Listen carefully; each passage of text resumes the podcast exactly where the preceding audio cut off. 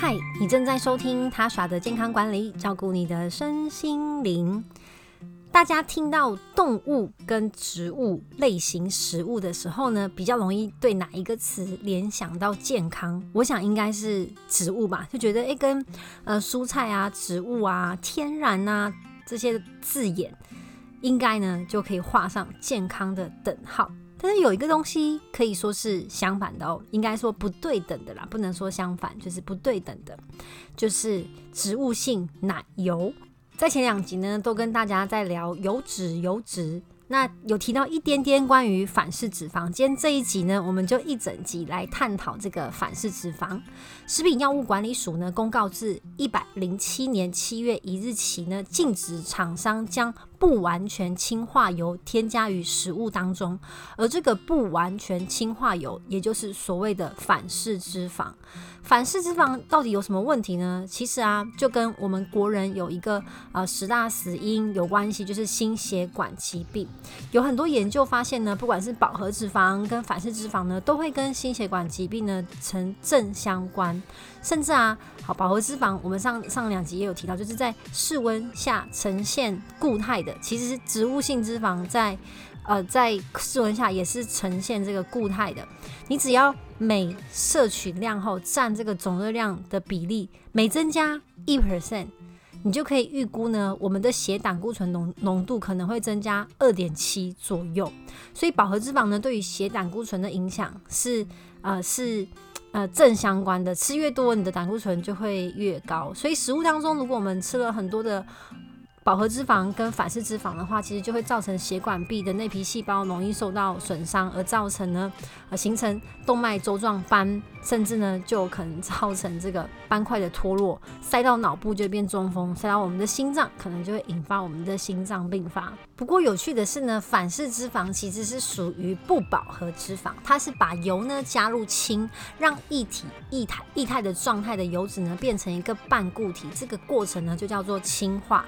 那食品制造商呢常常利用这个氢化的过程，延长食物的保存期限跟增加口感，所以的确反式脂肪呢吃起来。都非常的香，好，举例哦，像是我们会吃到的洋芋片、薯条、一些蛋糕、面包、烘焙类跟饼干类，还有像曲奇饼，好，甚至那个沙拉酱里面也都可能含有，呃，不是可能，就是几乎这些呢都含有反反式脂肪。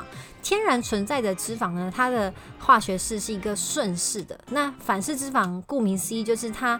的整体来说是一个人工加工类的油脂，那已经被研究证实了，反式脂肪会增加人体内的低密度脂蛋白胆固醇，也就是 LDL，也被称为坏的胆固醇。那坏的胆固醇呢，跟心血管疾病呢是完全呈现正相关的。然后在我们的十大死因里面呢，也是排名第二名。反式脂肪呢还加在我们的奶精当中，所以建议大家。呃，咖啡跟茶，很多人都喜欢加上奶类制品，增加口感嘛。那尽量选择鲜奶，而不是选择那个很方便的奶精球，因为里面呢都含有反式脂肪。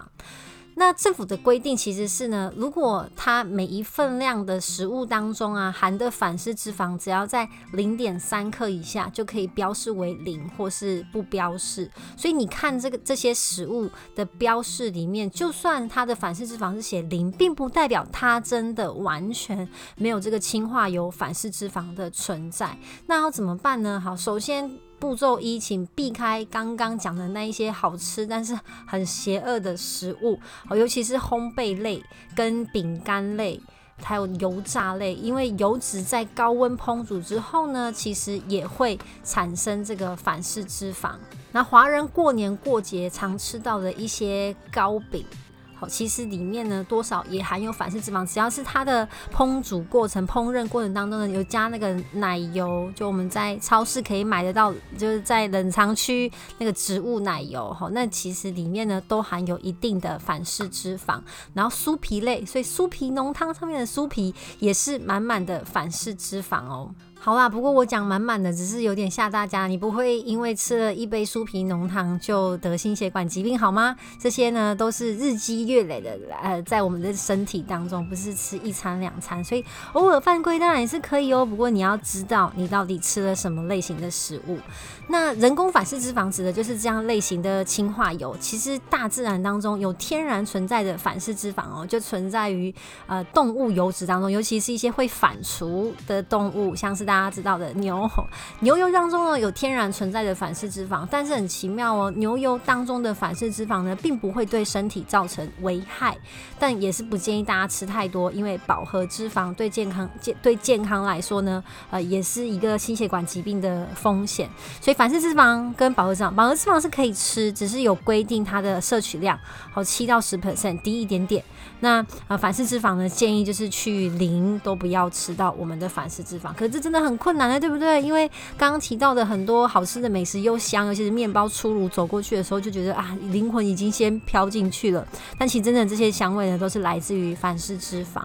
那我们该怎么样去做呢？当然，第一个就是选择新鲜的肉品。肉品除了红肉、白肉之外呢，建议每个礼拜呢可以吃两到三次的海鲜，像是鲑鱼啊、青鱼啊，都是非常好的蛋白质的来源，而且里面有很好的油脂，就是 omega 三。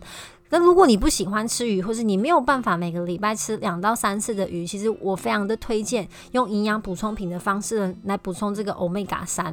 因为这几集呢，所有讲到的油脂当中啊，其实欧米伽三是非常非常少的，几乎可以说是没有，就只有亚麻籽油当中含有植物性的欧米伽三，其他呢基本上基本上多元不饱和脂肪酸、单元不饱和脂肪酸或者饱和脂肪酸里面呢，呃都没有欧米伽三，你顶多就是可以吃得到欧米伽六，适当的欧米伽六。六对于身体来说是 OK 的，甚至有一些好处。但是太多的 Omega 六呢，会造成身体发炎，所以很建议大家在饮食当中、生活当中可以多补充一些 Omega 三。那如果真的要吃到油脂的话呢，建议还是以不饱和脂肪为优先，尤其是单元不饱和的脂肪酸。所以啊。橄榄油是一个非常好的来源，那尽量啊，我们限制自己吃到饱和脂肪跟反式脂肪的分量。好，呃啊，刚刚忘记提到一个食物，大家最近解禁了，对不对？有好看的电影，对不对？爆米花里面也有反式脂肪哦。好，所以如果你真的想吃，选最小的分量了，有。解到你心里的渴，这样就好了。绝对不要爆米花吃到饱，不要想说啊，多加一点点钱就可以换成大分量的。可是那其实对你身体来说呢，除了分量很大之外，负担也是很大。以上就是今天的分享，不知道大家听完之后呢，有没有发现？哎，其实生活当中的脂肪摄取有很多小撇步跟小地方要注意哦。有什么样的心得跟运用，来跟我分享吧。我们下一集见，拜拜。